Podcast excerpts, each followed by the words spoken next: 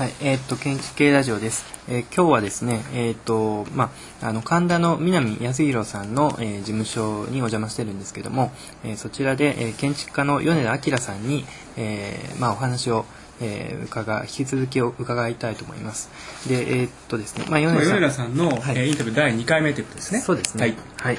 で、えー、っと、まあ、米田さんは、えー、っと、ですね、東京大学を修了後に、えー、まあ、あの、竹中工務店で、えー、勤められた後に、あと、え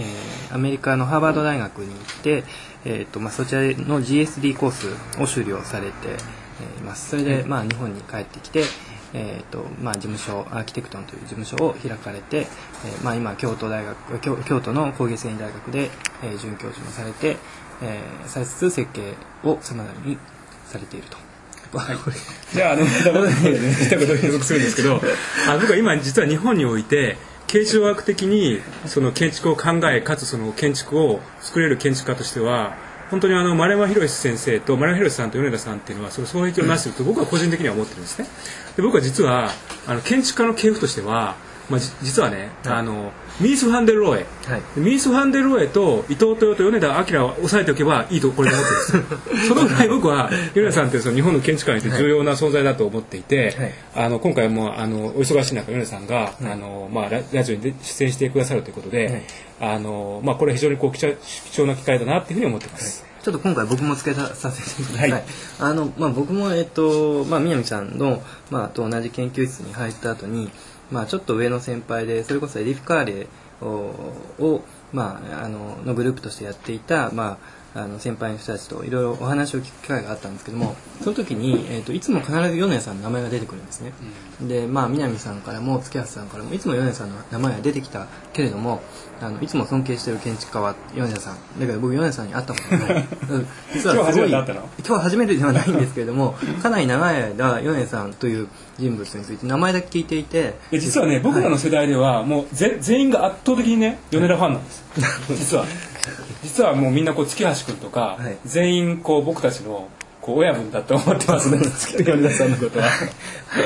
えー、その、えーまあ、米田さんに来ていただいて、えーまあ、インタビューの第2回という目ということで、はいえー、とお話をお伺いしたいと思います。で、まあ、前回はですね、でまあ、磯崎さんの建築における日本的なものという本、えー、からスタートしながら、まあ、米さんのその京都における体験をもとに、えーまあ、日本的なものとは何かというところで、えー、磯崎さんの話とはまた違う形違う方向で、え、非常に面白い概念、まあえ、破れたものという概念も出てきました。で、えーと、今回その続きぐらいから、えー、始めたいと思うんですけれどもじゃあ米根さんの方から、えーと、ちょっと語りが、えーと、悪いかもしれません。が、はい、よろしくお願いいたします。えーとまあ、前回お話しさせていただいたのは、はい、まあ、その日本の、まあ、伝統的な建築といいますか、京都にあるような、えー庭とかですね、まあ、昔の、えー、建物を見た時に、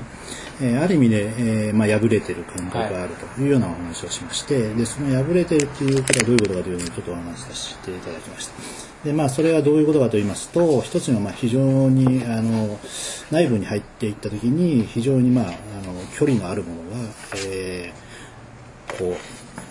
リンクしているとい。う感覚ですね、はい、あるいはその非常に遠いものが近くにまたあるような感覚、まあ、そういう、まあ、スケールの、まあえー、ある意味で重層化したような、うん、えー、空間の感覚があってですね、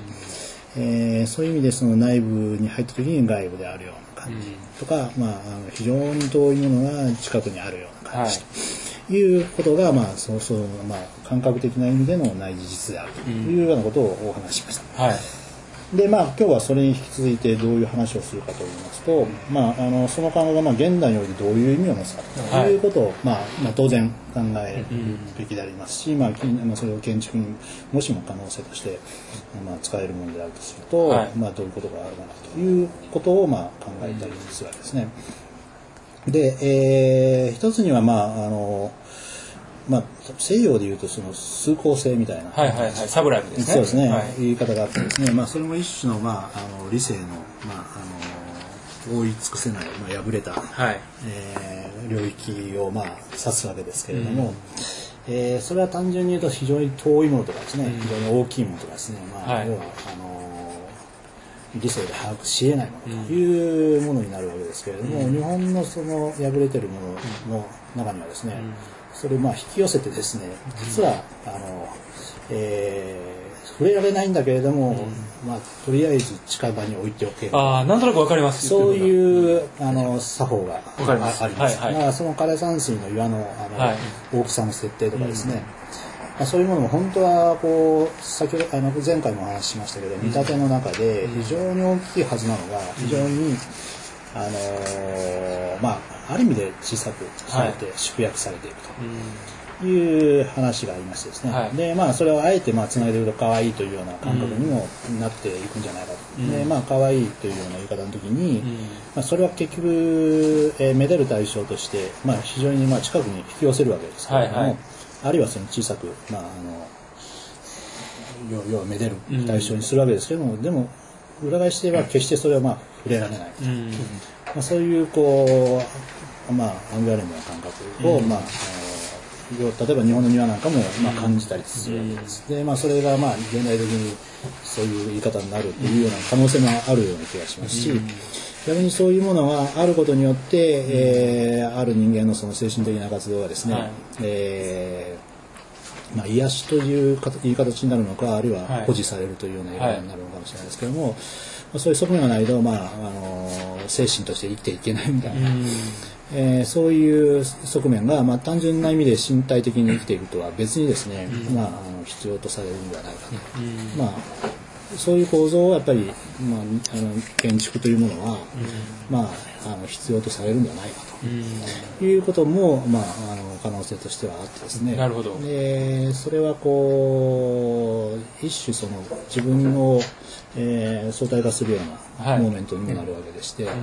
まあ、更新されていくような自分自身みたいなのを絶えず、はい、えー、作動させる装置であると、はい、えー、そういうことが、まあ、やっぱり建築には必要ではないかと。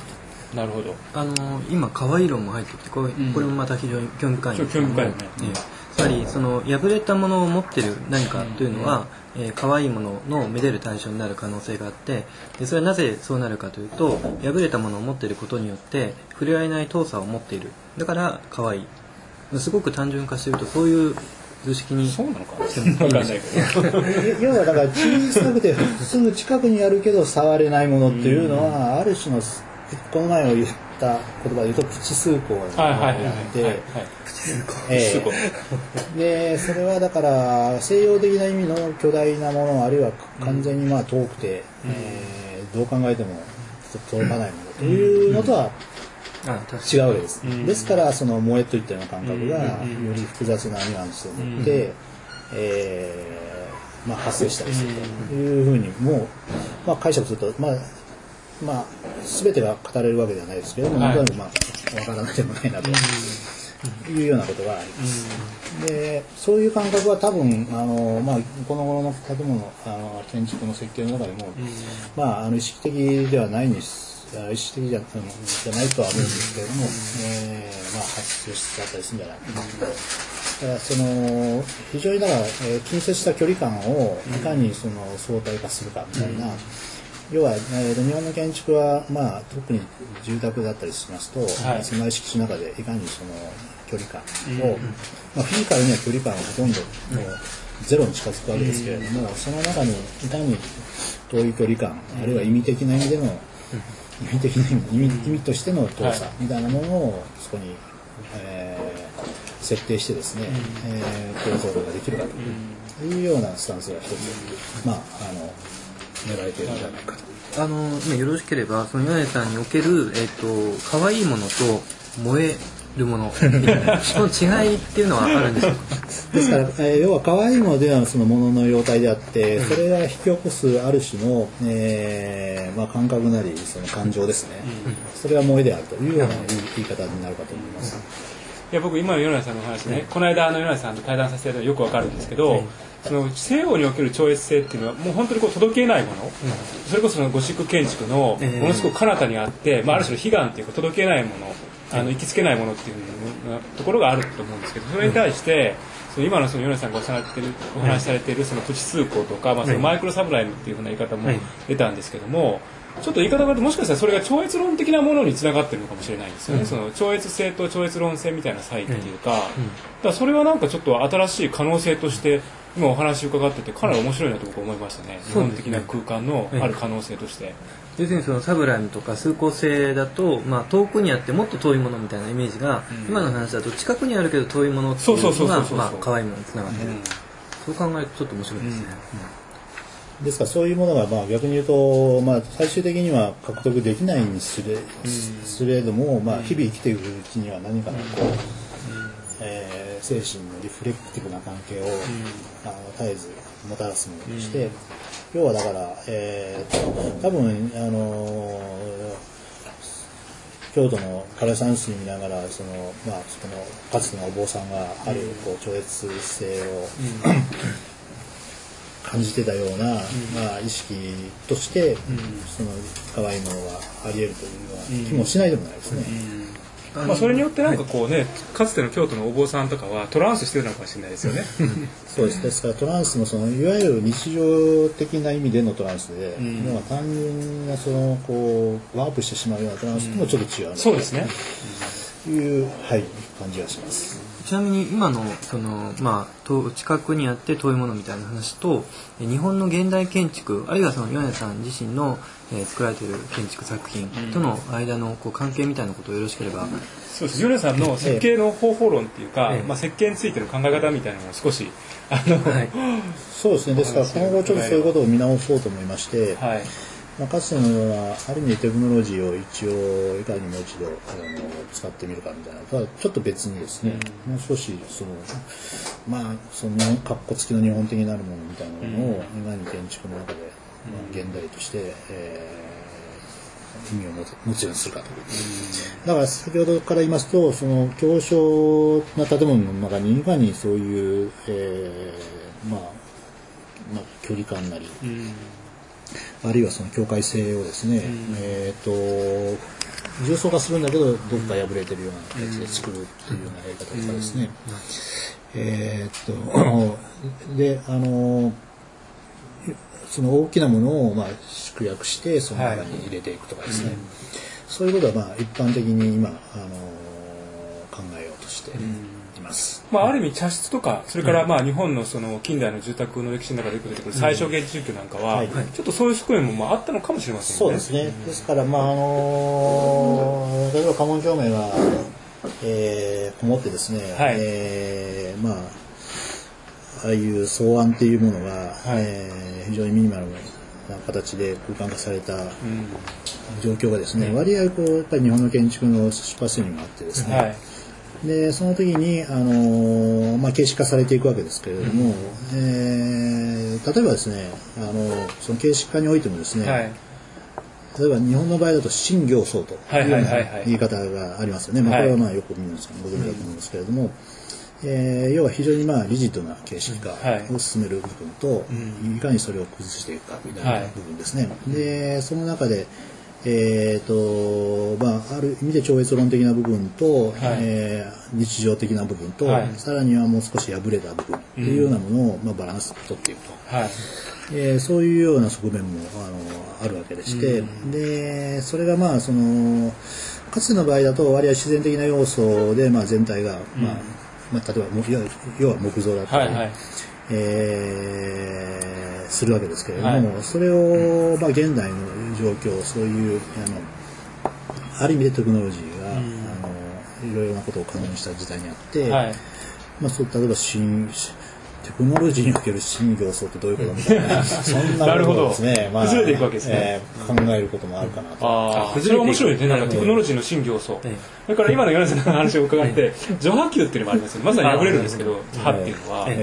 だなんていうかこう現代のあるモダンのそのある文脈の中に、日本的なそのある技法を重ね合わせていくっていうのはちょっと面白いかもしれない、ね、ですからリテラルに日本風味を作るというやり方も当然あるわけですけれども、むしろあのそれとは直接まあものとしては関係ないようなものなったとしても、うん、まあ、そのスピリットとしてそういう形の、はい、えー、展開を、まあ、成し得るというふうには思いますのでそれがまああの要は、えー、近代建築の、えーと、フィルターでその日本の建物伝統的な建物を見た時の、はい、分からない部分として、うん、えー、あるとすればそれがまだそういう部分であって、はい、それをもう一度あの